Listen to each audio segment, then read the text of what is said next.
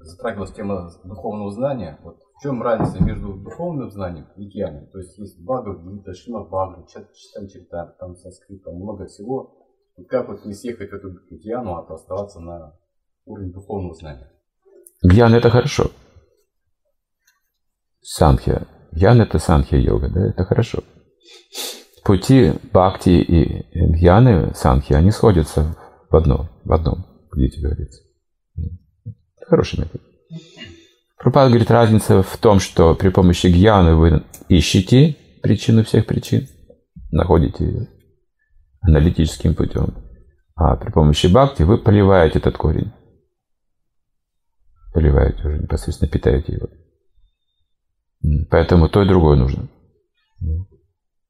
Если я буду поливать листья и ветви, ничего в жизни не произойдет. Нужно найти корень.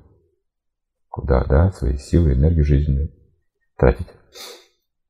Это помогает знанию Яны. Яна также освобождает от кармы.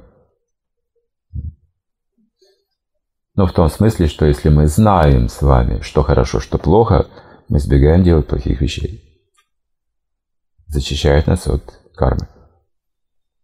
Вот это грех, а это добродетель. Это гьяна, знание. Если я это знаю, то это меня освобождает от дурных вещей.